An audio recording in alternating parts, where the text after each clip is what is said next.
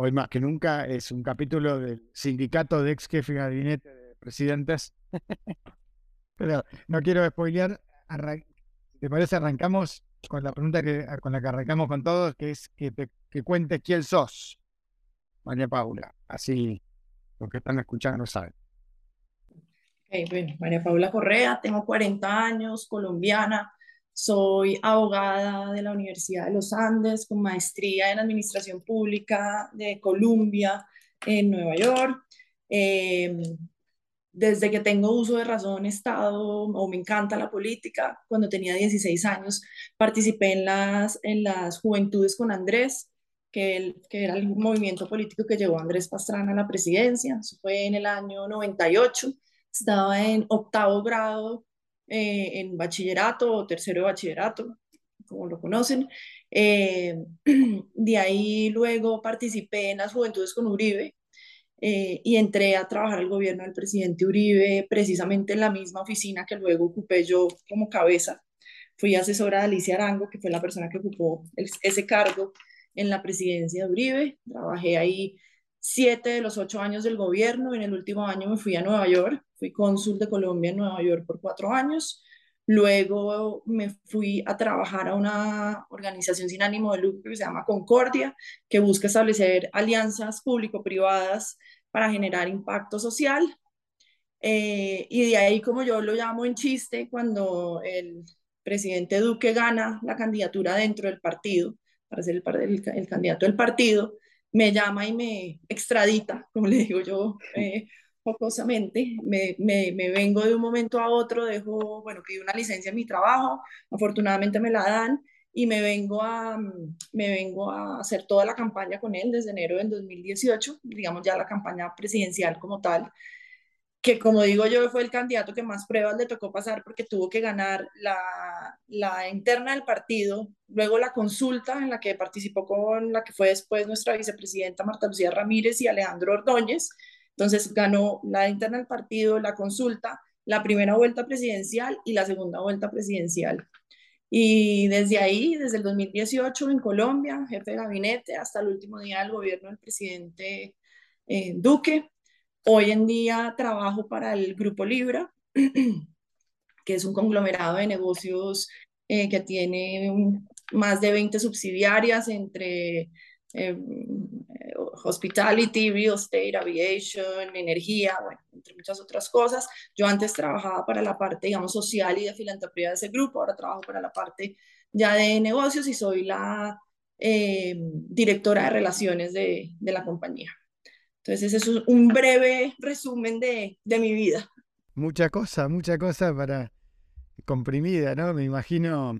Contame un poco cómo fue esa, esa decisión a los 16 años de meterte en, meterte en política.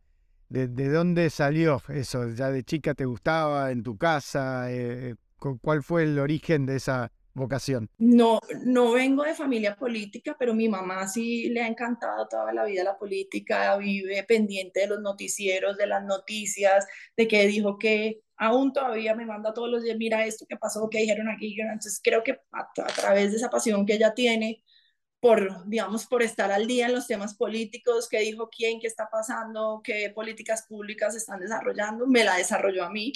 ¿Ella por, por gusto, perdón, pero por gusto o porque por profesión? Ella, por gusto total, mi mamá es publicista, nada que ver con política, no venimos de familia política, no tengo ningún familiar político, ni congresista, ni nada que ver con política.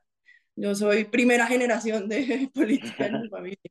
Em, pero sí ella con ese gusto, digamos, adquirido, eh, y muy, y muy siempre pendiente de lo que está pasando en el mundo político. Yo creo que de ahí fue que yo empecé desde pequeña a querer em, estar enterada de todos los temas políticos. ¿Son muchos hermanos o sos única? Tengo tres, tres hermanos, dos hermanas y un hermano, nada que ver con política tampoco. Han vivido toda su vida casi en Estados Unidos, entonces muy alejados de, de Colombia. ¿En qué orden sos vos? Yo soy la, la, chiquita, soy la más chiquita. La más chiquita, la más chiquita. Soy del segundo matrimonio de mi papá, soy la única de mi papá y mi mamá. Eh, pero tengo una relación extraordinaria con mis hermanos, como si no, pues como si fuéramos de ambos padres.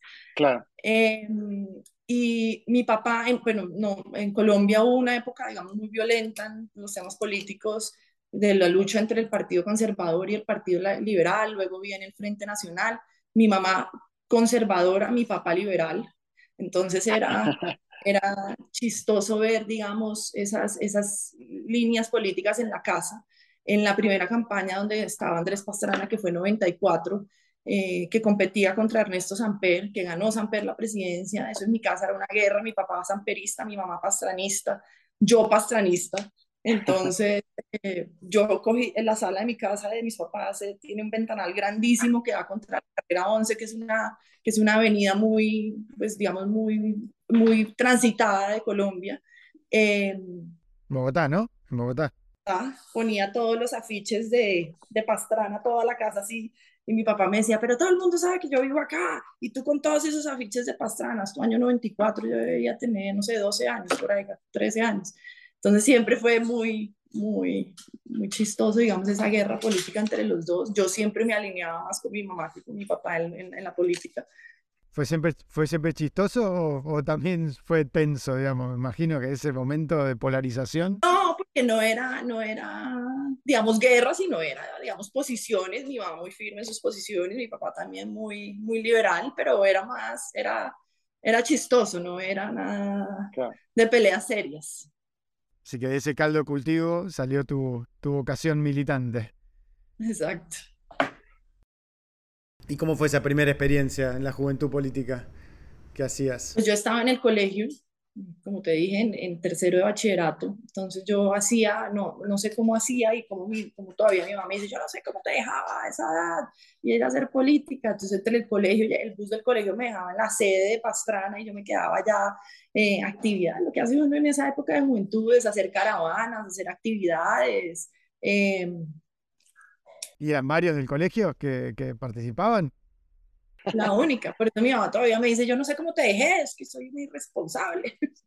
No, no, la única y además la más pequeña, todo el mundo pues con, con pues, de, de, 20 años en la universidad y yo todavía yo era la única de colegio. Mira vos, y que fuiste a un local partidario y te inscribiste y dijiste quiero participar. No conocías a nadie y fue... Y logré meterme, mi amiga de, de, digamos, del director de juventudes de esa época y me logré así meter y que me dieran como un espacio. Eh, sí, todo se fue dando como orgánicamente y, y, esa misma persona que fue el director de juventudes de, con Andrés, luego fue viceministro de Agricultura y luego fue el que nos llevó a todos, él fue secretario de Agricultura de la gobernación de Antioquia cuando Uribe era gobernador, fue gobernador de Antioquia y fue la persona que, digamos, nos llevó luego a la campaña de, de Uribe. Claro. ¿Y de entrada te gustó la experiencia? ¿Fue, fue acorde a, lo que esperabas? A mí lo que más me gusta en la vida es una campaña. O sea, no veo la hora de volver a hacer campaña. Y ahí dijiste, me voy a dedicar a esto. O sea, que fue como flechazo. Porque es un gobierno, pero sin compromisos. Claro. El, el, otro responde. Entonces uno está en campaña, está en la actividad, está en la plaza pública, está proponiendo, pero si pasa algo en el país, pues uno está en la campaña, uno no responde. Cambio en el gobierno sí te toca responder. ¿Y en algún momento te planteaste ser candidata en, ese, en esa trayectoria que contabas? ¿O, o te focalizaste más en, la gestión política? ¿Cómo, ¿Cómo fue tu relación con eso? Sí, siempre gestión, nunca me he visto expuesta o me ha gustado o me gustaría ser candidata, la verdad, no. Me gusta ser, como, como yo lo digo, el, lo digo, es el poder detrás de hacer que las cosas pasen, pero, pero yo candidata no. ¿Y cómo fue entonces cuando llegaste a ese cargo más expuesto en el gobierno de Duque? ¿Cómo, cómo, cómo fue? ¿Esa fue tu primera experiencia así de exposición, de vocería y, y de... Sí, yo trabajé, trabajé en el gobierno de Uribe, pero era, pues era bastante, pues era, no sé, tenía 24 o 25 años, no, no recuerdo. Eh, tenía, tenía muy, muy, mucha cercanía con el presidente Uribe porque pues, uno cuando está en la oficina que maneja su agenda y todo, pues obviamente tiene mucha cercanía, pero claramente no tenía exposición ni tenía ni exposición mediática y muchas relaciones, pero no exposición. Cuando llegué al, al cargo, pues primero fue difícil porque yo venía de vivir muchos años por fuera, entonces la gente, mucha gente incluso de nuestro mismo partido decía, pero esta es una parecida, aunque sabían que no era una parecida porque igual durante todo el tiempo que estuve en Nueva York mantuve la relación con el presidente Uribe, él, después que salió el gobierno trabajó mucho tiempo en Estados Unidos en sus juntas directivas y otras, cosas. Eh, pero decían, pero esta lleva por fuera tanto tiempo, no tiene ni idea qué está pasando en el país, no conoce Colombia, entonces un poco challenging de poder demostrar que no importa que llevaba por fuera tanto tiempo, podía hacerlo. Segundo, pues obviamente mi edad, también tenía 30 y, no sé, 35, 36 años cuando llegué al cargo, entonces también como, mm, si iba a poder. Eh, los retos que, que, se, siempre, siempre se tienen al tener, al estar en ese cargo. Y creo que lo que más me dio exposición fue la revista Semana, como, ¿qué será? Como casi al año de gobierno. Me llamaron y me, yo, no, yo era cero entrevistas. Al primer año no hablaste, o sea, el primer año fue todo bajo perfil. No, no públicamente, no, muy, muy poco. Semana me llama al año y yo digo, bueno, ya, pues voy, voy a, voy a, me, habían hecho artículos que de pronto me llamaban y me pedían eh, que opinara, pero no un súper reportaje. Me llama la revista Semana y me dice, te queremos hacer una entrevista con fotos. Y yo, bueno, sí, ya, ya, ya casi es un año, hagámosle. Entonces, bueno, van, me hacen la entrevista, la entrevista sale bien, las fotos, lo uno, me dice, no, bueno, sale, sale en la, en la, en la, esta, pues en la emisión de esta semana, de este fin de semana, sale viernes, sábado. Yo, listo, perfecto cuando de pronto me levanto yo, ese sábado, no, no se me olvida, estoy yo en Barranquilla, durmiendo en el batallón que teníamos alguna actividad allá, y de pronto mi celular así, pues estallándose de mensajes, y yo, ¿qué pasó? De pronto veo portada de la revista Semana, El poder detrás de la sombra, y ahí sí ya, pues... Empezó otro juego, ahí empezó otro juego. Otro juego, otros ataques, otra exposición, o sea, ese fue, como digo yo siempre, como el breaking point hacia la, hacia la, hacia la vida, pues ya todo el mundo sabía quién era, ya sabían de mi vida, imagínate. ¿Ese fue tu primer reportaje de tu carrera? ¿Así de ese nivel de exposición? De, digamos, no el primero, primero, porque cuando me nombraron, pues hacían, pero digamos el primero, es que ser, ser reportada a la revista Semana era, aquí en Colombia es un, pues no, muy poca gente tiene portada de revista Semana, entonces ser portada es todo, pues trascendental. Ahora, una, dos preguntas ahí, porque es interesante charlando con, con varios de los que fuimos charlando en, en, esta conversación, la sensación de que una cosa, y, a mí me pasó también, ¿no? Una cosa es eh, la vida política eh, sin fama y otra cosa es la vida política con fama, ¿no? Como que hay un punto de quiebre, como decís vos, un breaking point en el que cambia el juego, ¿no? Y mi sensación es que a mí me pasó por lo menos también cuando, cuando eh, Mauricio me, propone ser jefe de gabinete y que no era el plan original y que uno tiene un poquito de inconsciencia respecto a lo que va a implicar en tu vida, ¿no? Como que de alguna manera eh, tomás la decisión sin la información necesaria, como que nadie te dice, viste, che, mirá que esto va a pasar, ¿no? ¿Sentís que te pasó eso un poco también? Como que, hubo un poco de inconsciencia en, eh, cuando te levantaste esa mañana dijiste, uh, esto, esto no era lo que esperaba de alguna manera. Y, por otro lado, una subpregunta eso de, con quién lo charlaste es eso. O sea, eh, esa, esa decisión fue una decisión como más tuya, de un equipo, lo charlaste con, con, con Duque, fue, ¿cómo, ¿cómo fue ese proceso? No, varias cosas. Cuando sale la portada, pues yo sorprendida, todos sorprendidos. Me acuerdo que, como te digo, estábamos en Barranquilla, el presidente me dice, ven a donde estoy, entonces yo estaba desayunando y él me dice a mí, yo como que no había, no, o sea, claro, para mí era un, imagínate, portada la revista de semana, wow. Y me, me acuerdo que coge la revista y me hace, esto te va a cambiar la vida. Mm. Pues ya era, ya era tarde, ya era... Pero esto, las envidias, ya todo el mundo va a saber quién eres, ya no sé qué. Y me acuerdo que yo en ese momento dije, como, exagerado, pues, o sea, una portada, pues sí, pero pues qué exagerado. Bueno, tenía toda la razón, tenía toda la razón, incluso, o sea, para, para afuera, para, para tanto, o sea, los efectos fueron tanto para, digamos, el mundo exterior, pero también para el mundo interior del gobierno, positivos y negativos. Positivos porque, pues, digamos que ya todo el mundo sabía que yo era esa persona, digamos, que estaba siempre con el presidente, al lado del presidente, que era como esa como el gatekeeper, como, como dicen, pero ahora sí fue, pues como, ella es, no hay nada que hacer, ella es. Entonces, digamos, reafirmarlo. Segundo, pues como en todos los gobiernos, hay envidias, hay... Eh, entonces, pues esa, esas cosas todavía se, digamos, se, empezaron a acentuar más. Entonces, lo hablé con él y, me acuerdo muy bien que él, me, lo, me lo dijo ese mismo día, dijo esto, breaking point.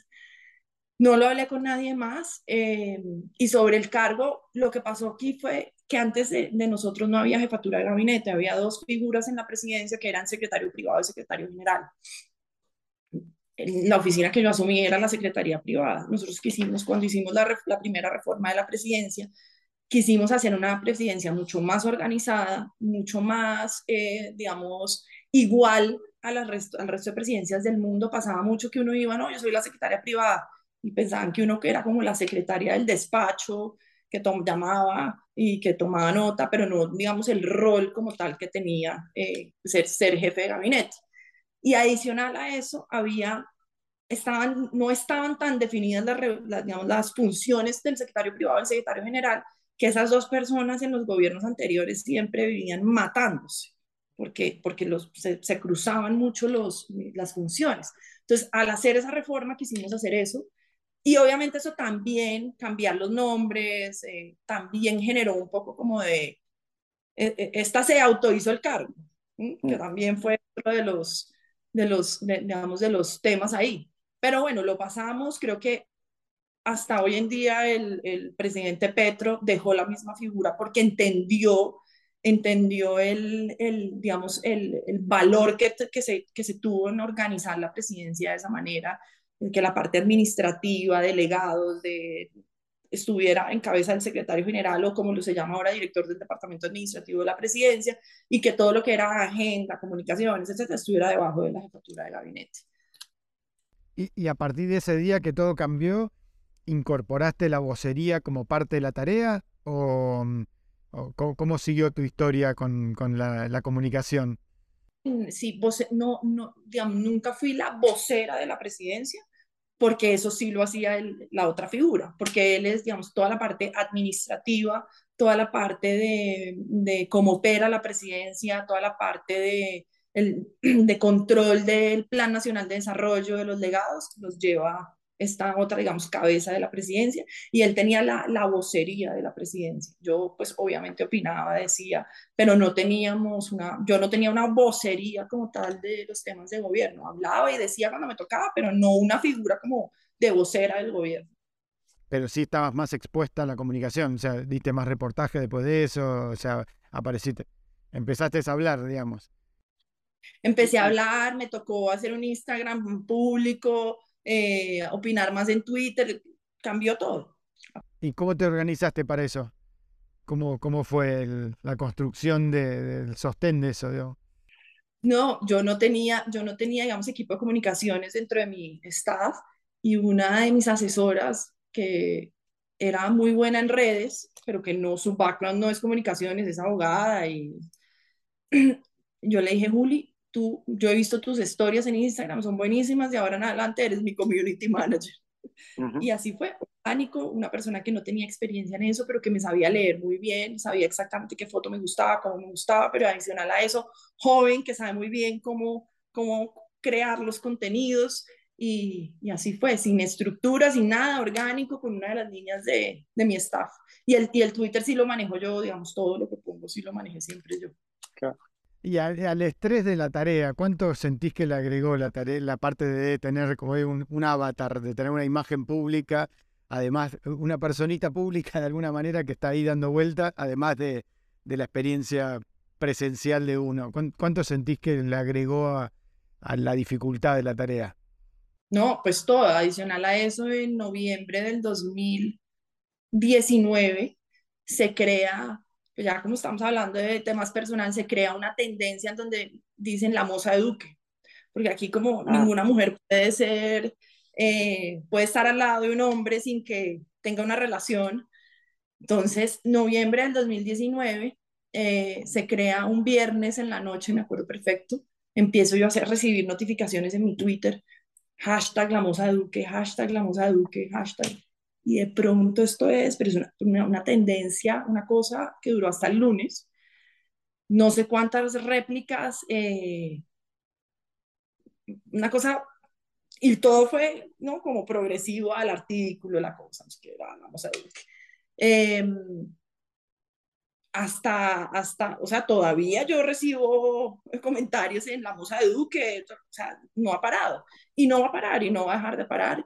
Eh, en eso, a mí ese momento me dio duro, la verdad, tengo que decirle que me dio muy duro. Yo solo decía, menos mal, mi papá está muerto porque se estaría muriendo. Mi mamá, en cambio, que es una personalidad súper fuerte, me decía, no importa, que crean lo que quieran, no sé qué me acuerdo ese domingo, se empezó el viernes en la noche, ese domingo fui a almorzar con, con una compañera y, mi mamá estaba.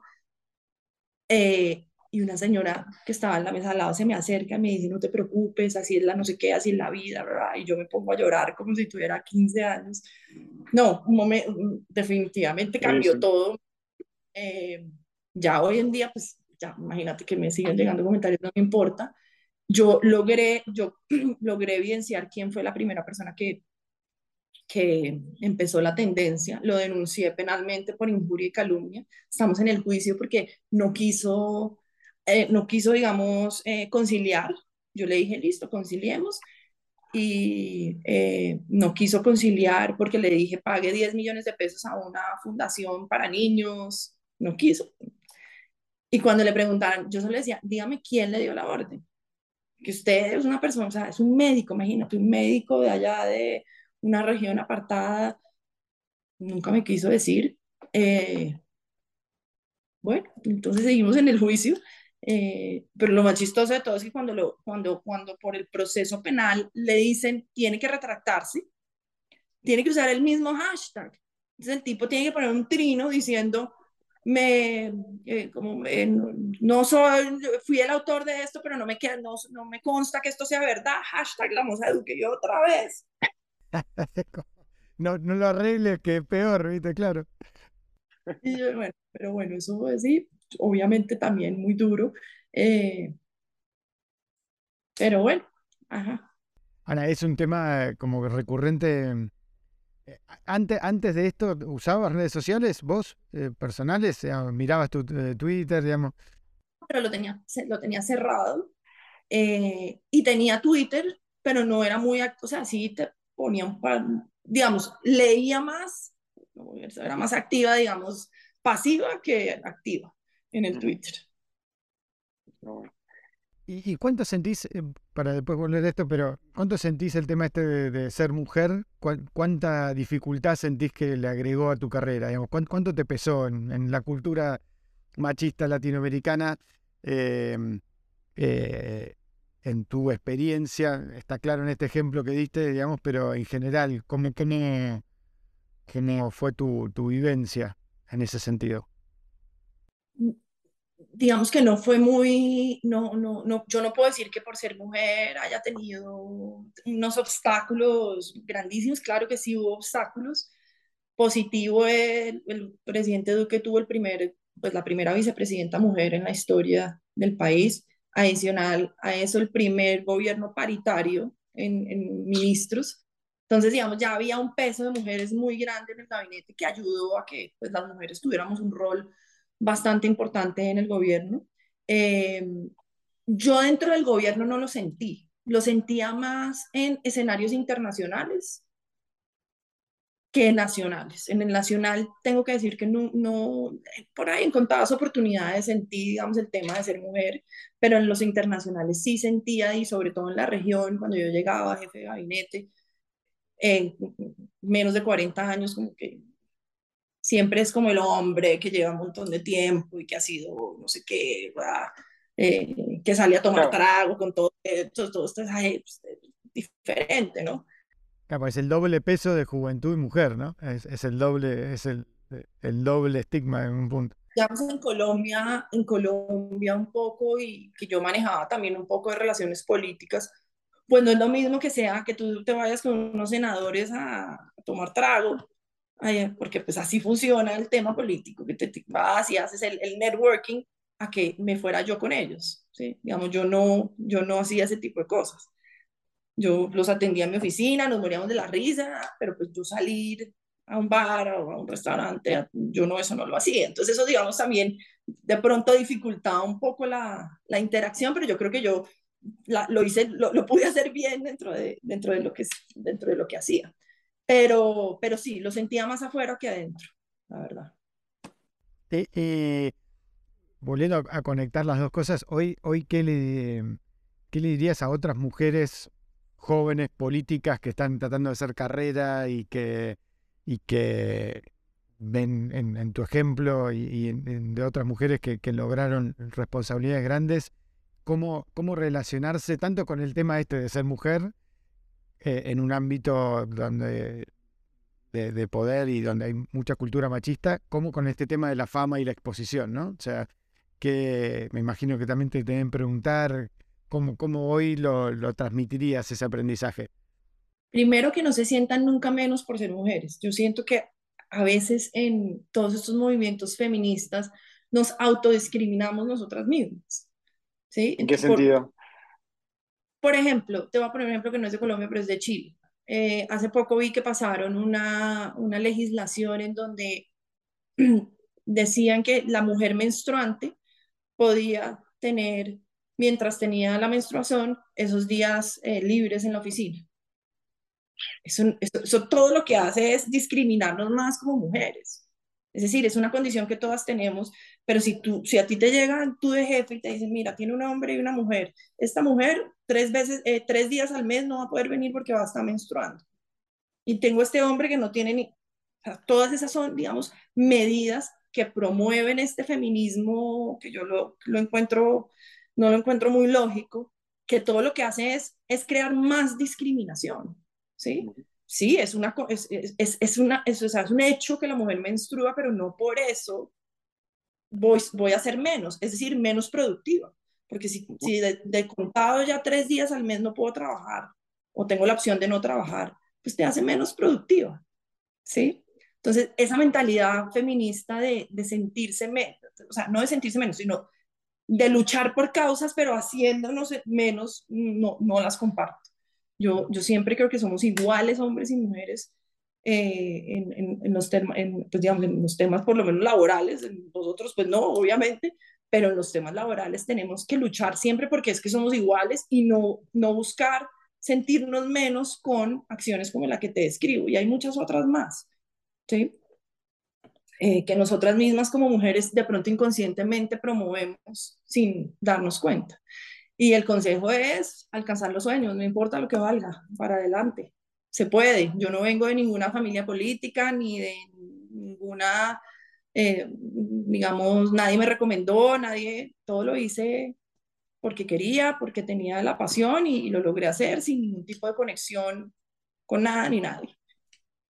Y con respecto a la, a la fama, pues una de las cosas que, que trabajando mucho con, con mujeres a lo largo de la carrera el, el, equilibrio entre cuánto mostrar y cuánto no mostrar de la vida personal, cuánto mostrar, digamos, de esa demanda de autenticidad y de, y transparencia por un lado, que esto es común para mujeres y para hombres, ¿no? Pero, eh, pero, pero también tiene sus particularidades con las mujeres.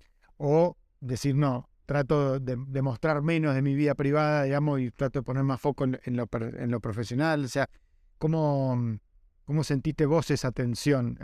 Sobre todo una vez que empezaste a comunicar, digamos, que imagino que tenías mucha demanda de, de mostrar el backstage, digamos. Claro, yo, yo, yo tuve el no muestro nada, nadie sabe quién soy, no tiene nadie ni idea de mí, pasa la portada Breaking Point y me toca obligatoriamente empezar a mostrar algo de mí, porque no puedo dejar solamente al público, digamos, con lo que dice Semana, que no era malo, pero pues tengo que nutrirlo un poco más. Entonces, primero, consejo, uno tiene que tener una coraza y le tienen que importar muy poco las cosas, porque si no importar poco las cosas, pero digo, cosas como lo de la moza Duque van a seguir pasando. No soy la primera persona que me ha pasado, le ha pasado a muchas mujeres que han trabajado cerca a, hombres y sí da duro, pero tiene uno que tener como esa coraza de decir, pues si me pasa, lo tengo que aguantar y navegar sobre eso. Y segundo, creo que no puede ser ni, digamos, después de mi experiencia, no creo que uno puede ni mantener todo oculto ni sacar todo. Sea, tampoco voy a estar contándonos yo como esto, yo hago esto, me fui a esto, el fin de semana hice esto.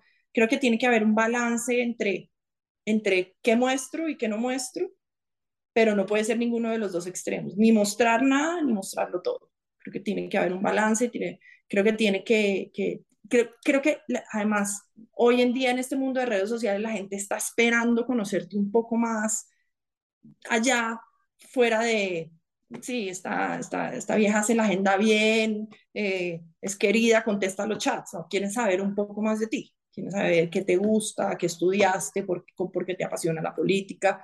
Eh, sí, como, como más un poco de la parte de, de chismecito, de gossip de, tu vida, la gente le gusta eso. Eh, y hay que darlo, pero, pero inteligentemente.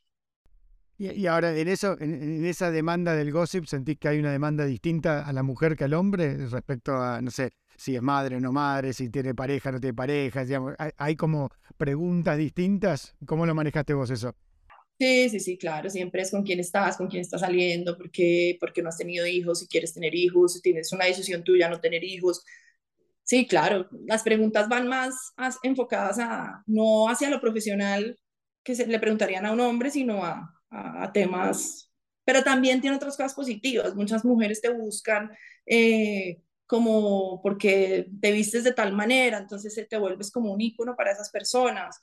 O te buscan y te dicen, oye, mira, ¿será que es mejor estudiar si uno le gusta la política, ciencia política o derecho? Que yo sé que tú estudiaste las dos, entonces me puedes recomendar o qué libros estás leyendo. Hay de todo, o sea, hay, hay, hay público para todo.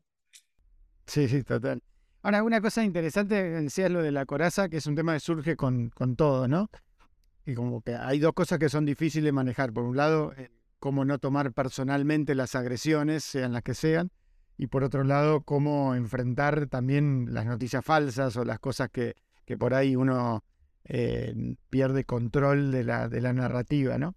Y, y, trabajando un poco en todo este proyecto, el tema de la coraza que yo lo vi en mi caso, ¿no? que termina siendo un mecanismo de supervivencia de alguna manera para esa situación de alta exposición, también tiene un costo, ¿no? Porque también te reduce la conexión, de alguna manera te, te enfría, ¿no? Como que te genera eh, una situación un poco, eh, eso, desconectada, ¿no? Y, y, a, a, mí por lo menos yo sentí que con el tiempo eso me terminaba afectando también la tarea, porque eh, tanto en las relaciones con los compañeros de trabajo, con las relaciones con la propia gente, eh, estás jugando como más limitado, ¿no? ¿Cómo lo sentís vos eso? O sea, ¿cuánto te afectó la tarea o tu forma de trabajar la necesidad de ponerte esa coraza?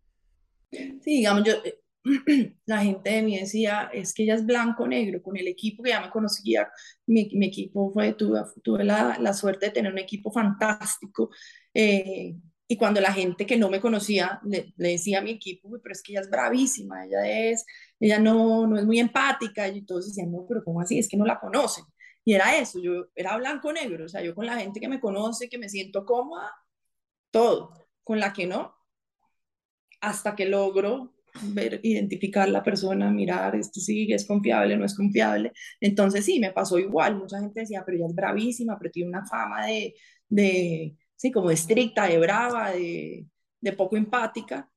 Y la gente que me conocía de verdad sí sabía que eso era parte también como de esa autoprotección que uno se pone para poder estar en, este cargo. Y también cuando tú manejas una agenda de un presidente, cuando tú eres quien, quien decide básicamente con quién está, con quién no está, con quién se reúne, con quién no, de todas maneras tú sí tienes que tener un cierto grado como de, porque es la única forma de decir no y que respeten el no porque los presidentes a todo dicen que sí, y uno es el que va detrás, no, no, no, no, no. Entonces, pues es, es, es, es difícil, digamos, lograr eso, pero, pero sí me pasó, blanco, negro, la gente que me conoce tiene otra imagen completamente diferente de la gente que simplemente vio la María Paula, jefe de gabinete, pero nunca me trató. Claro, sí, claro, el tema, aparte, claro, como contás, se agrava por ahí en esas circunstancias, no sé qué, qué, qué te pasaba en eso, pero en, estando en el rol de gatekeeper y de, y de, ah, cuidar de alguna manera al presidente, uno termina poniendo mucha energía en, en cuidar la imagen del presidente, digamos, en, el avatar del presidente, y eso tiene un costo sobre la de uno por ahí también, ¿no? Porque aunque es un tema de ancho de banda de atención, ¿no? Eh, es como esta sensación de, de, tener que ser el pararrayo de alguna manera. Sentí que eso los ahí son los, el, grupito de escuderos del presidente. Entonces eh, también se vuelve el tema de, es que a, nadie, le, nadie le dice la realidad al presidente, todo el mundo le dice que todo está bien, eh, eso es lo que la gente ve hacia afuera. No saben lo que uno de, va adentro de verdad tuvo que pelear y sufrir y las peleas, pero la imagen que los escuderos tenemos para hacia afuera es que no le decimos nada, que le decimos que, que somos como sí, sí, sí, presidente, todo lo que usted quiera, y es todo lo contrario. Creo que el hecho de ser escuderos te permite a ti tener esa relación de decirle, no estoy de acuerdo, esto no se hace, esto es así y así. Claro. Sí, y ahora, eso es interesante porque mm, como también una de las hipótesis que, que, que vengo trabajando también de la propia experiencia, ¿no? Que hay algo que tiene que ver con la fama, que es distinto a todo el resto, y que cuando uno empieza a investigar y empiezas a conversar con gente que está expuesta a eso, sea del mundo deportivo, del mundo artístico, de otros mundos, está bastante como claro que la fama equivale a traumas, ¿no? O sea, e, es algo que no es natural, que tiene un costo en términos de la salud mental. Eh, y sin embargo, en la política todavía el tema de la salud mental es un tema medio tabú, sobre todo en Latinoamérica, ¿no? Eh, también en el deporte, en otros ámbitos, recién ahora se está empezando a naturalizar esta conversación de que la ultra exposición, la ultra transparencia que, en la que vivimos eh, tiene un costo, ¿no? Y yo me doy cuenta, a mí en lo personal, que durante la gestión no, no tuve una estructura de apoyo para, para procesar ese nivel de estrés y ese nivel de trauma y lo empecé a hacer después. ¿Cómo, ¿Cómo, fue tu relación con ese tema? O sea, ¿es un tema tanto durante el momento más difícil como después eh, te relacionás con, con la temática y cómo es tu relación con el tema?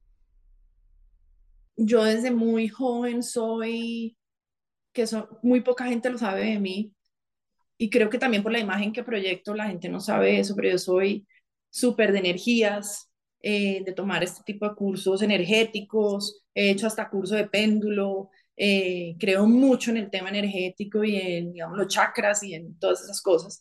Entonces es un tema que yo trabajé previo a la presidencia por, por gusto, eh, he hecho muchos cursos y creo que eso me ayudó a sobrellevar sin tener que ir a terapia. Yo en los cuatro años nunca fui a una terapia, ni nunca hice ningún ni psicólogo, ni nada de esas cosas.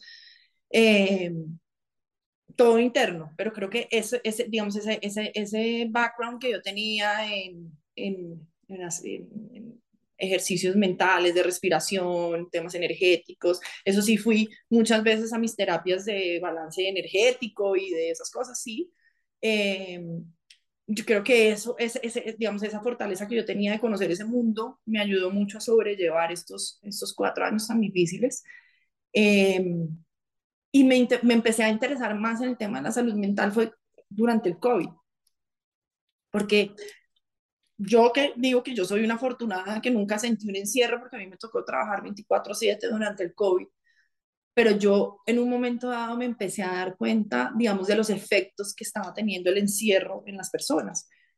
Y me volví la promotora número uno de dejar salir a la gente a hacer ejercicio, dejar salir a la gente a, tener un poco más de libertad dentro, digamos, del, lockdown más duro que nosotros tuvimos eso era unas peleas con el ministro de, de, salud, porque yo era ministro, pero démosles varios horarios para que la gente pueda salir a hacer ejercicio, los niños ir al parque, y el ministro, no, esto va a ser terrible, no sé qué. Ahí fue donde más me interesé eh, por el tema de la salud mental. Y bueno, y hoy vemos la cantidad de consecuencias que tuvo, digamos, el lockdown, en, en, todo el tema de COVID en la salud mental. Es, es, increíble. ¿Y qué te encontraste en esa búsqueda, en ese, en ese interés del tema de salud mental? No, la, la, la, la, juventud es otra, digamos lo que, lo que obviamente nosotros en el gobierno siempre supimos desde el día uno que teníamos una posición muy fuerte, desde el día uno, el actual presidente de Colombia nos dijo, estaremos en las calles marchando y les haremos toda la posición, pero ese, eso que se creó, esa violencia, eh, la forma de protestar de esa manera tan violenta, eso, eso no es eso no es gratuito. Sí, una cosa es protestar y la protesta es legítima, pero bloquear un país dos meses. Mira, nosotros en el paro tuvimos días de 1.100 bloqueos en todo el país, con violencia, eh, maltratando a los policías. Eso, eso es consecuencia de un año y medio de planeación de la protesta, pero además de encierro propio, porque nunca antes se había visto una protesta social tan, tan, tan violenta, en, pues por lo menos en Colombia, ¿no? ¿Y cómo viviste esos días? ¿Cómo se vivieron? Imagino que... Yo, yo, siempre, yo siempre digo, prefiero siete COVID a, una, a un paro.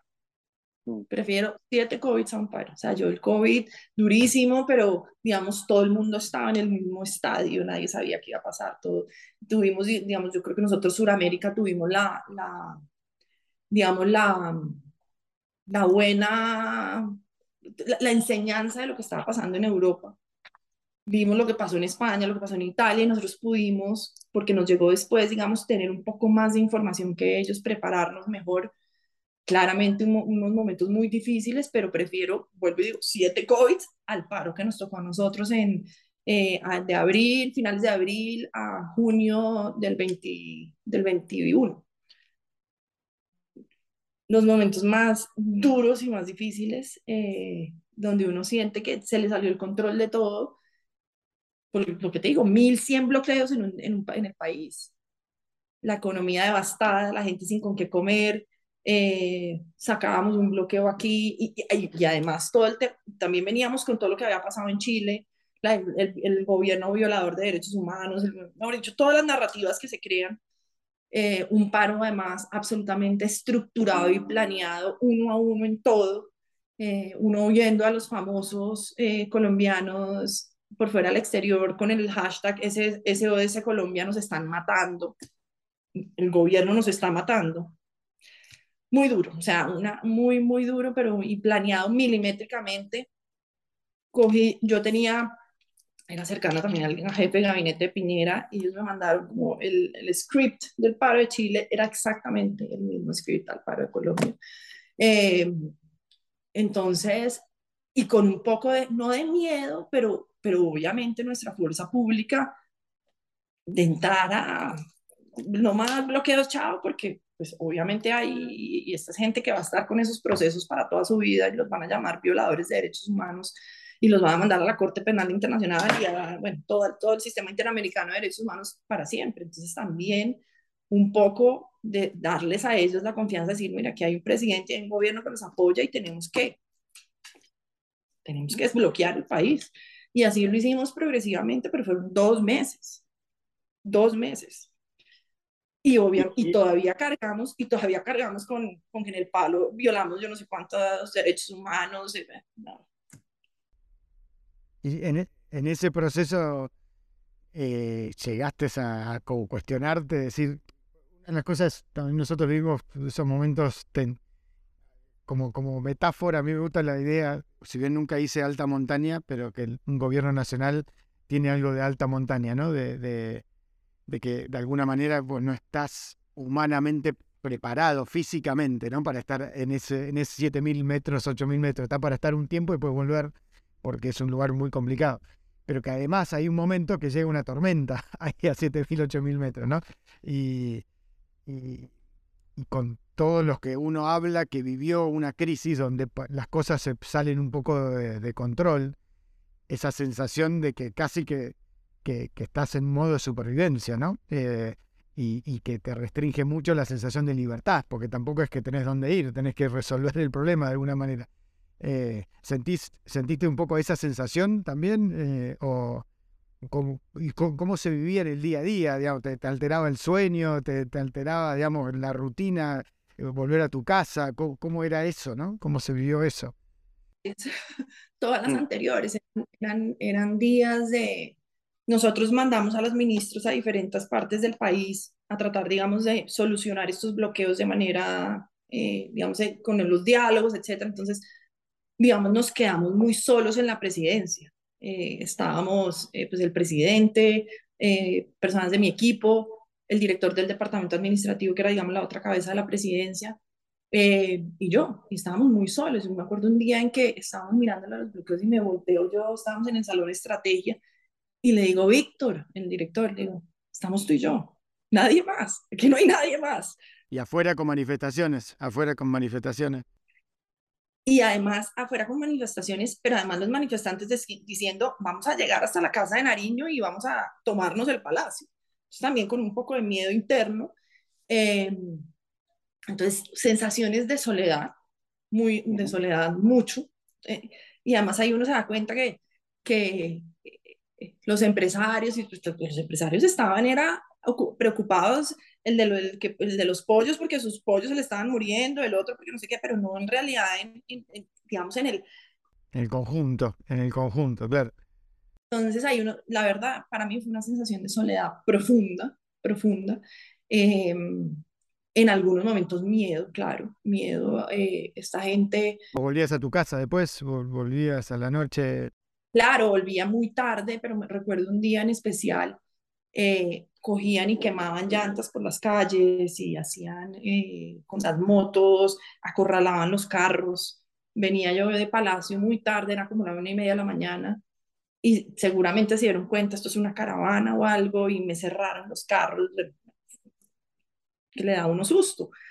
Eh, yo lo, pues, digamos, mi, yo tenía dos carros, uno se fue para un lado, el otro para el otro, y como que logramos disuadirlo, pero entonces yo el susto de que vieran para dónde venía yo, si me vieron entrar a mi casa, si saben dónde vivo, se, te vuelve, se vuelve uno paranoico también, pero más que todo es una sensación de soledad, y en esos momentos creo que esa es la sensación más que, que, puedo decirte que es como la, la que describe mejor ese momento, esos momentos tan tensionantes.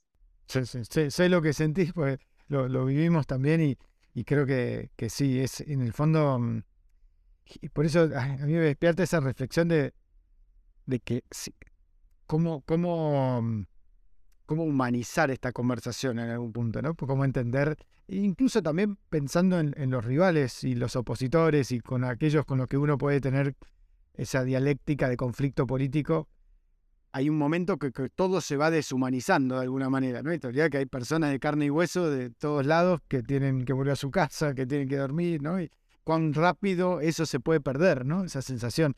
Eh, decías lo de los famosos, a mí me impactó mucho la, la, película El Niño de Medellín, que cuenta la historia de J Balvin justo de esos días. Em, y también en el fondo su soledad, porque más allá, y si tuiteaba o no tuiteaba, y la, la vulnerabilidad que, por ahí tiene una persona que, está expuesta es muy distinta a la que eh, la gente percibe. Dice, ah, estos son poderosos, son ricos, son famosos, seguro que tienen un montón de ayuda y por ahí no, ¿no?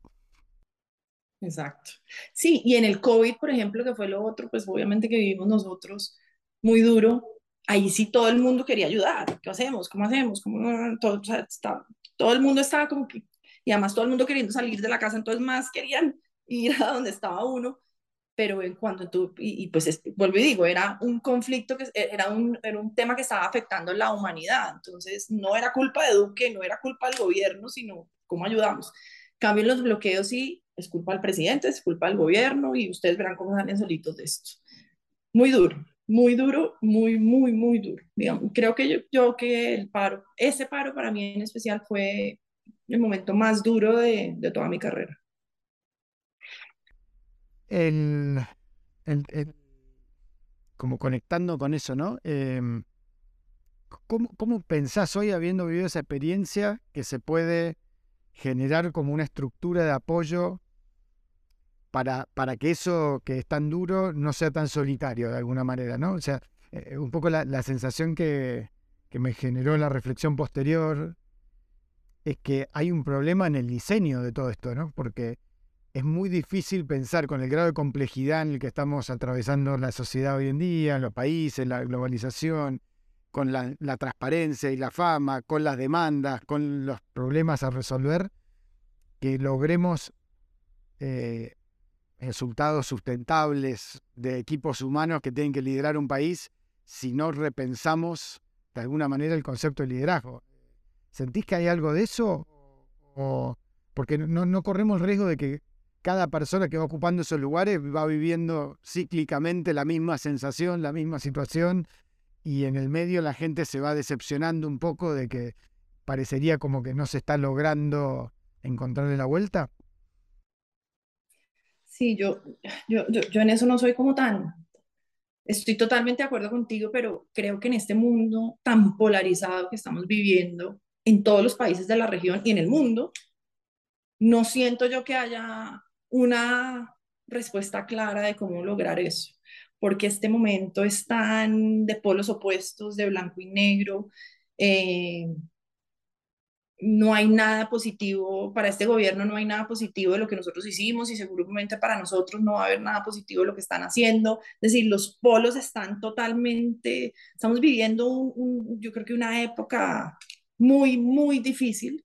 Eh, y no, y no, y no, y lo, y lo, y no, y lo vemos en todas partes. Mira lo que pasa en Estados Unidos, mira lo que está pasando en Europa, yo no, no, no veo una solución, digamos, pronta a, a, a cómo lograr ese, ese, sistema de apoyo, porque es que estamos demasiado polarizados y demasiado divididos.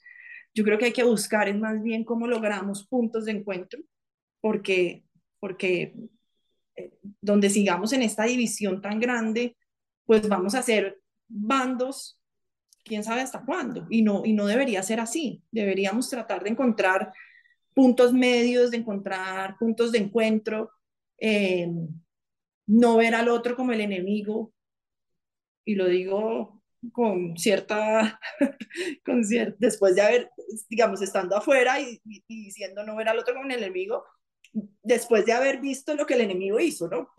Mm. Pero, pero sí que, que, que, que, si no llegamos a unos puntos de encuentro y si no llegamos a, a, a una paz, paz, eh, digamos, política, va a ser muy difícil poder avanzar en esos, en esos mecanismos de apoyo, porque no, no, no veo cómo.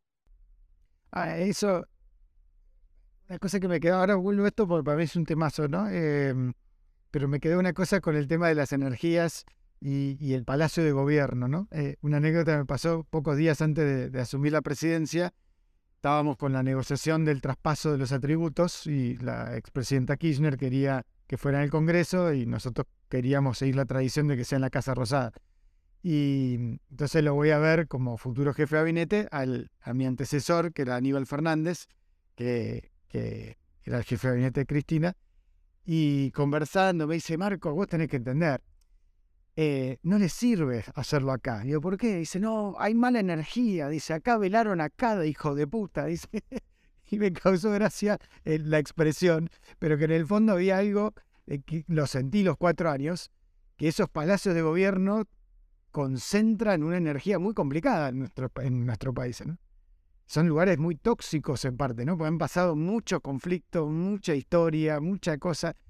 ¿No sentís que también eso, y me pasó en todos los palacios de gobierno que visité, en todo el mundo, ¿no? Esa sensación te habrá pasado de eh, no se puede trabajar bien acá, ¿no? Como nosotros en la ciudad hicimos un nuevo edificio cuando estábamos en el gobierno de la ciudad y me acuerdo fue cambiar la experiencia totalmente, sentir que estabas en un lugar abierto, soleado, con vidrio, plan abierto, ¿no?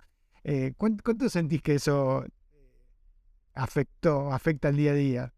Totalmente, inclusive en el caso de mi oficina, la que ocupaba jefe de gabinete, era una oficina que tenía una fama de tener unas energías horribles, de ser súper oscuras, una energía que está, es, perdón, es una oficina que está toda como enchapada en madera, entonces la hace más oscura, eh, da hacia el Congreso y la Plaza de Armas, entonces te viene como toda la energía del Congreso. Eh, y yo me acuerdo que yo decía, yo no quiero ir a esa oficina, esa oficina tiene una fama horrible desde mi época de presidencia de, del 2000, del gobierno Uribe, y yo llegué a esa oficina y yo dije, bueno, yo aquí le voy a dar un cambio total, la redecoré completamente, le puse más luz, le cambié los cuadros, la hice y todo el mundo que entraba después a mi oficina me decía, uy, qué cambio, se siente totalmente diferente, ¿qué le hiciste? Pero era eso, yo, yo me sentía en esa oficina, mira, con decirte que no me sentaba en el escritorio, hay un escritorio normalito con el computador y yo no podía, yo nunca me senté en ese escritorio, tenía una mesa como de sala juntas, me sentaba en la mesa con mi portátil y ahí era donde yo recibía a todo el mundo y hablaba, porque no me sentía cómoda desde ese escritorio. Hice lo mismo, yo saqué el escritorio también y dije mesa de trabajo y living, sí. El, el desktop lo saqué, usaba solamente mi portátil, me sentaba en la mesa y ahí llegaba, yo decía que la, la llamaban la oficina del pueblo porque era donde todos los ministros llegaban, donde todo el mundo llegaba, tenía un bowl en la mitad de la mesa llena de snacks, todo el mundo llegaba ahí, como digo yo, a llorar, a reírse, a todo, era la oficina del pueblo. Eh, También es un poco de que tú, le, que tú le metas, pero definitivamente todos esos palacios tienen una mix de energías violento. Ahora, y retomando lo que decías antes, eh, me pasa también mirando para atrás que decís cuánto mejor o cuánto más hubiese hecho de tener diálogo con más gente, digamos, ¿no? De, otros actores políticos, sobre todo de, los rivales, de alguna manera, ¿no? De los opositores. Pero mirando para atrás también digo, no tenés mucho tiempo, ¿no? O sea, ¿cómo manejás la demanda múltiple que tenés concentrada en ese lugar donde estás sometido a la demanda, por un lado, de tu jefe, por otro lado, de tus colegas, por otro lado, de la gestión, de tuyo personal, toda la, catarata de demandas, eh, cómo, cómo, administrar el tiempo en ese sentido para, para, para todo lo que te demandan. ¿Cómo, ¿Cómo lo viviste eso? Y en particular en un tema que me interesa mucho, que es el WhatsApp, como, como metáfora de eso, ¿no? O sea, la demanda de horizontalidad y disponibilidad de todos concentrado en una aplicación que, que, tiene X cantidad de, tiempo que le puedes dedicar por día, ¿no? El WhatsApp es tu herramienta de trabajo, punto. O sea, sin, WhatsApp no funcionas. Em, que tiene cosas positivas, pero tiene también cosas negativas. Positivas, digamos, la comunicación inmediata de, de decir esto se hace así, así, así, de que te busquen y te encuentren fácilmente, pero también se vuelve un mecanismo, digamos, eh, informal. Entonces a mí me mandaban, mira, este, te mando esta carta acá por WhatsApp. Y yo, no, no, no, hay, que, hay que radicar la carta, tiene, yo no soy, la, digamos, mi WhatsApp no es el, el, la correspondencia a la presidencia para radicar. O sea, porque pues como todos los documentos públicos y los derechos de petición tienen unos tiempos, entonces me lo mandaban al derecho de petición radicado en el WhatsApp. No, no, no, no. O sea, eh, no podemos perder la formalidad de las cosas porque después también te estás afectando tú mismo que te dicen te radicaron el derecho de petición en tu WhatsApp. Entonces, positivas muchas cosas. Yo tuve, una, tuve siempre fama de contestar muy rápido y de que era muy asequible por el WhatsApp. Creo que eso fue muy positivo. Em, cosas negativas, la informalidad que, que, que genera y también que de pronto se te pasan cosas. No, pero yo le escribí, pero yo le dije. Sí, pero pues si no te contesté, pues fue porque no lo vi. Entonces, el WhatsApp sí, definitivamente cosas positivas, negativas, en mi caso, herramienta del trabajo, 100%. ¿Y, lo, y los grupos de WhatsApp? ¿No crees que yo tengo la sensación de que hay que crear una sociología de los grupos de WhatsApp en un gobierno, ¿no? Porque... Todo, ¿no? Grupo para absolutamente todo. Sí, no, eso sí. También positivo, si uno tiene un grupo con su equipo, pues uno manda una orden o una instrucción y ya todos los del equipo saben que uno les dijo eso y no tienen después derecho a decir, yo no, a mí no me dijiste, no, está en el grupo. Pero, y después uno, yo tengo un, es chistoso porque el WhatsApp es muy latinoamericano. Uno mm. vuelve, yo ahora que volví a la vida laboral eh, de Estados Unidos, el WhatsApp, pues muy poco se usa y todo es correo, correo, correo, correo, correo, correo, correo, correo, email, email, email. Yo no usaba el email hacía cuatro años. claro, Entonces, también y respecto al diálogo político y el diálogo con otros actores, el tiempo de reflexión y de diálogo, las dos cosas. Sí, siempre, siempre habla, habrá espacio para haber, digamos, dialogado más. Eh, a nosotros nos critican mucho que no dialogamos y yo hago un ejercicio y digo, pero más diálogo para dónde. Pero pues también uno tiene que ser autocrítico y decir, sí, de pronto sí nos pasamos. Em, a ver, lo primero fue cuando nosotros iniciamos el gobierno, aunque veníamos, digamos, con un partido, que era el Partido Centro Democrático, no veníamos con una coalición política, digamos, preestablecida. Nosotros, los partidos se fueron volviendo gobierno en el, en el entretanto. El presidente Duque un poco con, con una idea romántica de, de cómo hacer política, dijo, yo quiero hacer la política diferente, no política tradicional, mis ministros todos van a ser técnicos, no tiene que ser de ningún partido y así fue su primer gabinete, o sea, fue, fue gente absolutamente joven, técnica, eh, muy buena, pero pues eso nos empezó a cobrar factura a, cuando empezamos a pasar las reformas. ¿Sí? También ministros muy buenos en lo técnico, muy mal, no, muy malos, pero digamos no expuestos al, al, diálogo político. Entonces los congresistas iban y los buscaban y ellos pues nunca habían estado expuestos a tener que, tener que dialogar y pues recibían un no de parte del ministro inmediato y entonces pues, explicarles como no, mire, pues, hay, que, hay que recibir a los congresistas, hay que recibir a la gente, hay que dialogar.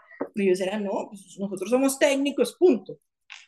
Entonces, eso nos cobró factura, obviamente, eh, en el primer año de gobierno, digamos, no, esa idea romántica, como digo yo, de poder hacer un, gabinete sin pensar en, la política, que, fue, que, que, así lo hicimos y, digamos, lograr que este gabinete se, se hiciera llave con la política no fue fácil porque hay gente que está apta para eso y hay gente que no. Entonces, eso nos pasó factura. Eh, ¿Y qué sentís en, eso respecto al tema de los equipos, ¿no? que es otro tema súper interesante para mí de, pensar el tema este de la dinámica de un equipo versus la dinámica de un organigrama, ¿no? O sea, en un organigrama eh, es más vertical todo, es más burocrático, tiende a ser más burocrático y un gobierno está ordenado así, mal que mal, ¿no? Lo protocolar, lo burocrático, lo formal. Y por otro lado, los grupos humanos tienden, sobre todo en Latinoamérica, nuestra cultura tiende más al, a los equipos, a lo colectivo, a lo grupal, eh, ¿Cómo manejaste esa tensión o qué, conclusiones o reflexiones te, llevaste de esa experiencia? Bueno, lo primero es que el equipo cercano, mi primera lección es que el equipo cercano lo tiene, se tiene, tiene que llegar con uno e irse con uno. O sea, tú no puedes esperar llegar y cuando digo cercano es cercano, obviamente en la presidencia hay gente que trabaja hace millones de años que uno no va a llegar y a hacer una masacre laboral ni mucho menos. te digo, tú, tu core tiene que llegar contigo e irse contigo. Esa es una lección que para mí, si vuelvo a ejercer un cargo público, tendré siempre. Porque, porque si no se genera, se generan después en las transiciones de gobierno y en las cosas, cosas que uno, que puede que no estén pasando, pero uno empieza así, ¿será que esta persona está diciendo esto? ¿Será que no está diciendo esto? sobre todo cuando, cuando son gobiernos en oposición. Entonces, primera lección es esa.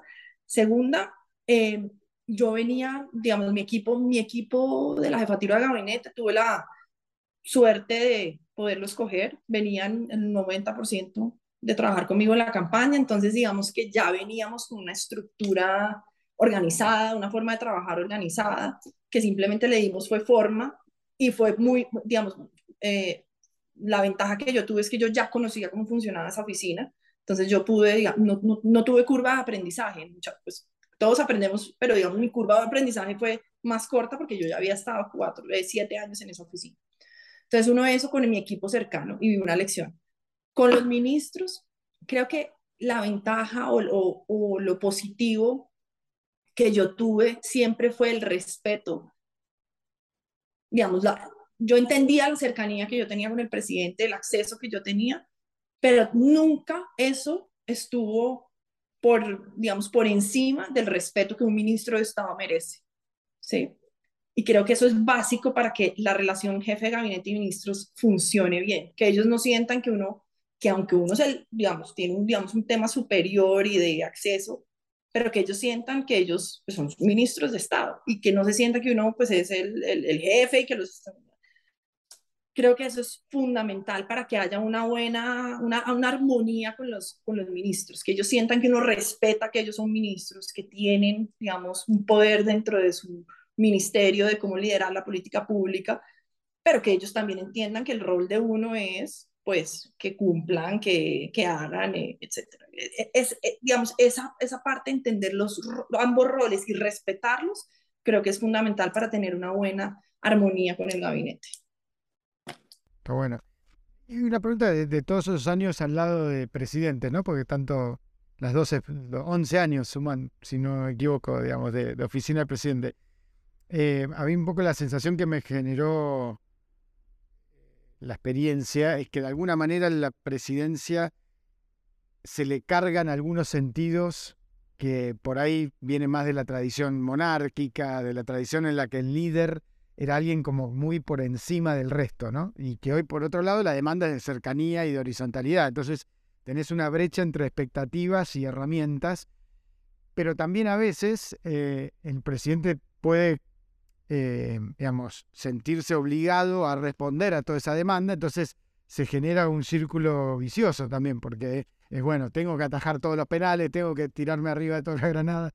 Em, ¿Cuánto crees que, a futuro hay que repensar un poco ese diseño del presidente, ¿no? O sea, que de todos estos años de... Y, que también en esos años que viviste cambió mucho la tecnología, cambió mucho el mundo, cambiaron muchas cosas. ¿Cuál, cuál es tu sensación de eso? tengo una anécdota además que, que refleja precisa lo, lo, que estás diciendo y es, nosotros hacíamos talleres construyendo país en la región todos los sábados, presidente súper cercano, iba a toda la comunidad, un, eh, presidente que es súper empático, la gente lo quiere, eh, eh, uno veía, la gente salía por las calles cuando llegábamos. Y recuerdo, fue el, para las elecciones de Congreso en marzo de este año, entonces está el Palacio de Nariño, hay una plaza que se llama la Plaza de Armas que conduce al, al Capitolio, al Congreso, y por ahí sale el presidente, camina y llega y vota en la mesa número uno, que está ahí en la placita del Congreso. Y eso tiene un tapete rojo, que por tradición se ha hecho siempre y se pone la casa militar con los soldaditos y nada. Tradicional. Bueno, se siguió la tradición, normal. Y bueno, el palo en redes esa noche se creen reyes, tapete rojo, ¿eso qué es? No han entendido nada, son unos desconectados, eh, no entendieron nada, no sé qué. Lo, yo decía, Dios mío, o sea, todo lo que logramos nosotros en, el, en los diálogos regionales, en las visitas a regiones, la empatía, y ahora todo opacado por el tapete rojo que lo llevan poniendo cuatro mil años eh, y que es una tradición desde siempre, pero refleja precisamente lo que tú estás diciendo. Entonces yo me acuerdo yo para las elecciones de elecciones marzo, congreso, mayo, presidenciales, primera y segunda vuelta, yo tenía la opción de quitar el tapete rojo después de todas las críticas y que el presidente caminara sin tapete rojo. Eso sí, mandé todas las fotos de todos los presidentes caminando, bueno, todo eso lo Y yo tenía, y, y ahí yo tomé la decisión, dije, bueno, ¿quito el tapete rojo o no quito el tapete rojo para las elecciones de presidencia? Y no lo quité. Y dije, si yo quito el tapete rojo, estoy diciendo que ellos tenían la razón. Y estoy, digamos, rompiendo las estructuras de las tradiciones que ha tenido, digamos, este día de la democracia, que es así. Entonces simplemente dije, no lo, no lo cambiamos desde el día uno, ¿para qué lo vamos a cambiar ahorita que ya estamos saliendo? Y es más bien darles a ellos la razón de, de que, nos, de que estamos desconectados. No, no estamos desconectados. En, ese era un momento que por tradición se usan esos símbolos. Y nosotros no vamos a acabar con esa tradición o ya no la vamos a acabar porque nos quedan dos meses de gobierno. Si el próximo presidente la quiere acabar, pues que la acabe. ¿sí? Pero refleja, esa, ese ejemplo refleja perfectamente lo que, lo, lo que tú estás describiendo. Sí, y que para mí también eso pasaba mucho con el tema de relaciones exteriores. Creo que las relaciones exteriores y su ceremonial son grandes alejadores de los presidentes, ¿no? Te, te suman muchísima agenda muy fría, porque lo tenés que hacer en las tradiciones que tenés que poner la bandera y los soldados, tenés que poner todo, el, todo la ritualidad tradicional, pero por otro lado es una ritualidad que te desconecta un montón de la realidad de hoy, ¿no? Y, y cómo encontrás ese equilibrio, ¿no? Me imagino con los viajes del año pasado también. Puede que tú no lo quieras hacer, pero el gobierno que tú estás visitando sí, entonces también se vuelven un, digamos, un juego de poderes de las visitas. Yo me acuerdo que había muchas cosas que decía, eso no se hace, y el gobierno el que yo estaba visitando era una visita a Gobierno, pues que el protocolo dice que es así. O sea, que no, no, no, es, tan, no es tan fácil llegar a, un, a una armonía entre las diferentes posiciones de, de los diferentes gobiernos. Sí, total. ¿Y cómo lo pensarías en términos de también de la estructura de apoyo de un presidente, ¿no? En términos más generales. Eh, ¿no, sentís que hay, que hay que agregar herramientas de alguna manera a las tradicionales o, tiene que ver más con la formación del propio presidente? ¿Qué, qué, qué sensaciones te genera eso? Pasa que nosotros pensábamos mucho porque aparte nosotros teníamos el presidente más joven y digamos que un poco lo que pasó mirándolo ahora desde perspectiva es claro, lo atacaron tanto en campaña de inexperto, joven, usted nunca ha ejercido, nunca ha sido ministro, eh, solamente ha sido senador, no sé qué, lo uno y lo otro, que creo que todos inconscientemente tratamos de, de volverlo grande, ¿sí? Mm. De, como de quitarle esa juventud, porque igual Colombia, pues en ese, hace cuatro años, obviamente, Colombia tiene unas características completamente diferentes a las que tenía hace cuatro años, pero tratamos de volverlo grande, ¿sí? De, de, de un estadista, un, presidente, ¿sí? Como, como los presidentes la autoridad, de... La autoridad, la autoridad Y creo que un poco ahí la, la, digamos, fallamos.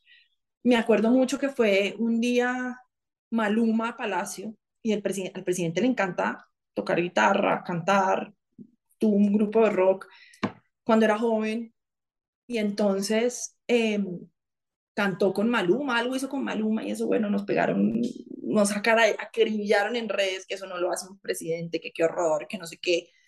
Una de las primeras visitas de Estado fue a, Ecuador cuando estaba Lenin Moreno. Lenin, tú, no sé si te tocó, pero canta.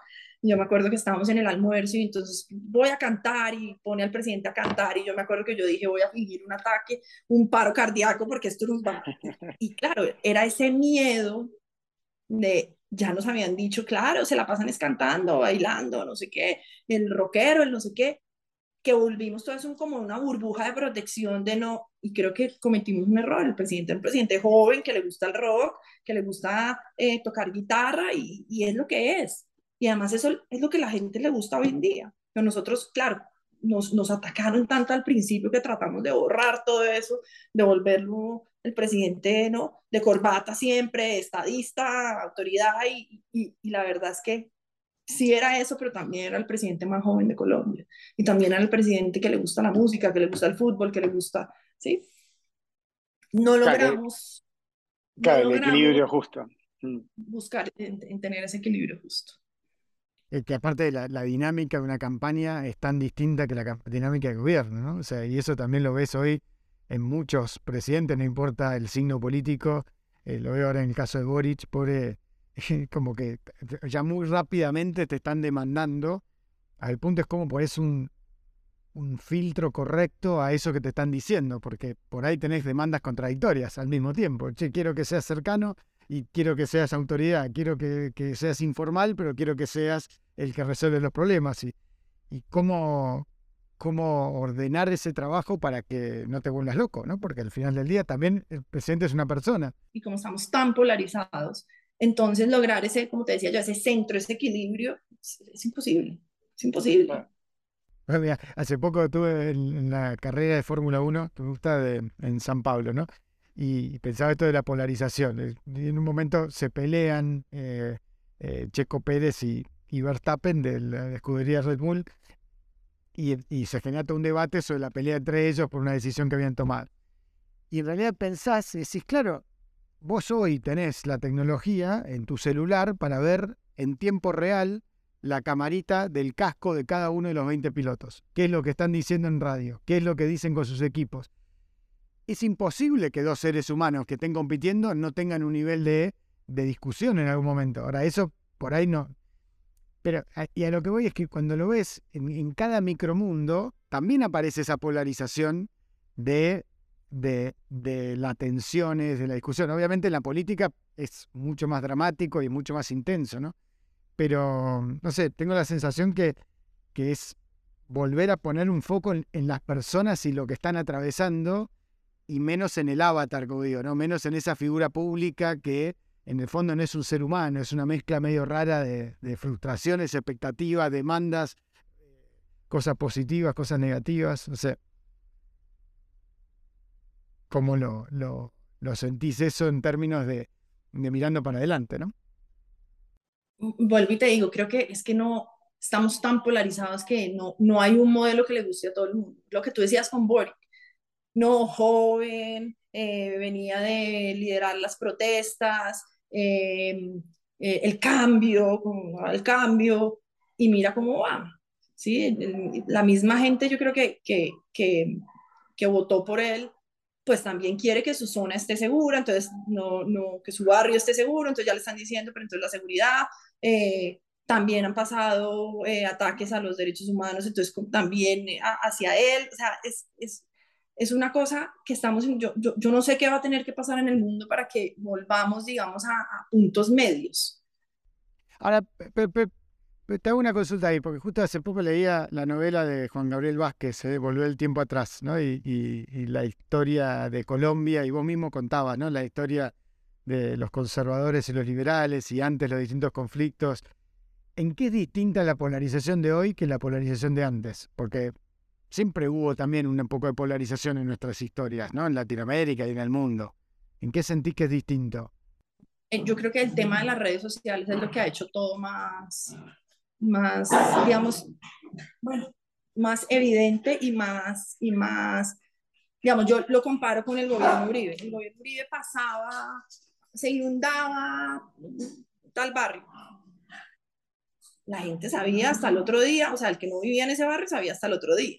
Ahora todo el mundo tiene un teléfono, se me está inundando el barrio del no sé qué, gobierno, por favor respondan ya, y, es, y eso pasa a todo. Me acaban de robar el celular, es, es tanta información al mismo tiempo y tanta respuesta y tanta necesidad que la gente tiene por medio de este aparato que todo el mundo se crean unas realidades aquí.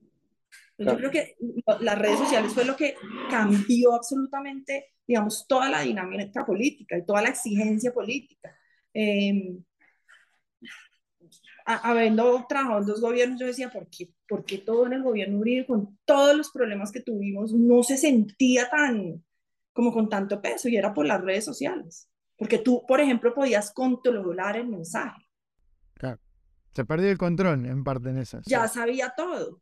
Nosotros, pasó esto, listo, váyase, váyase ministro para allá, no sé qué, de una rueda de prensa hacia allá, pues, pero nadie sabía que estaba pasando eso. Es, ya, ya aquí con, e, con este aparato ya tú no tienes cómo ni, controlar, ni planear, ni nada. Es información o desinformación al minuto. Yo siento que las redes sociales fue lo que hizo totalmente el punto a quiebre en, en, todos los aspectos políticos. Muy bien. Bueno, María Paula, no te robo más tiempo. Quería hacerte dos preguntas finales para, para terminar. Uno es, ¿qué consejo te hubieras dado a vos misma eh, ¿O qué consejo te darías a vos mismo, María Paula, de 16 años, entrando ahí a jóvenes con Andrés? Em, ¿Qué consejo me hubiera dado? Creo que, creo que al principio del gobierno sufrí mucho por, por esa parte de exposición mediática porque no estaba, no estaba acostumbrada. Eh, creo un poco como como de consejo, es decir, si te metes en esto, sabes a, lo, que viene. O sea, nunca vas a poderte mantener, que era un poco lo que yo decía, yo voy a estar detrás, de power behind, nadie, nadie se va a tener que meter conmigo, yo soy buena en lo que hago, entonces nadie me va a tener por qué criticar ni nada. Olvídalo. Estás expuesta, no importa, y creo que eso es, algo, eso es algo que la gente tiene que saber cuando se mete en esto. Pierdes totalmente tu privacidad, tu vida privada, tu, te van a criticar, así tú sientes que estás haciendo todo bien, que estás dejando tu vida entera en el trabajo. Para, habrá gente para que, que piense que lo que has hecho está mal en todo sentido, que te van a criticar siempre, entonces creo que sí hay que tener, y vuelvo un poco a tu tema de salud mental, uno tiene que estar muy equilibrado y muy, y muy, y muy bien en, en su, en, en, toda, su, en toda su, su, personalidad y sus aspectos para tener un cargo de estos. muy bien. Em, Creo que eso sería lo más importante. ¿Y a quién te gustaría escuchar como parte de esta conversación, así de, nuestra generación, y qué le preguntarías? ¿A quién me gustaría escuchar? Eh, ¿A quién? ¿A quién? Mm.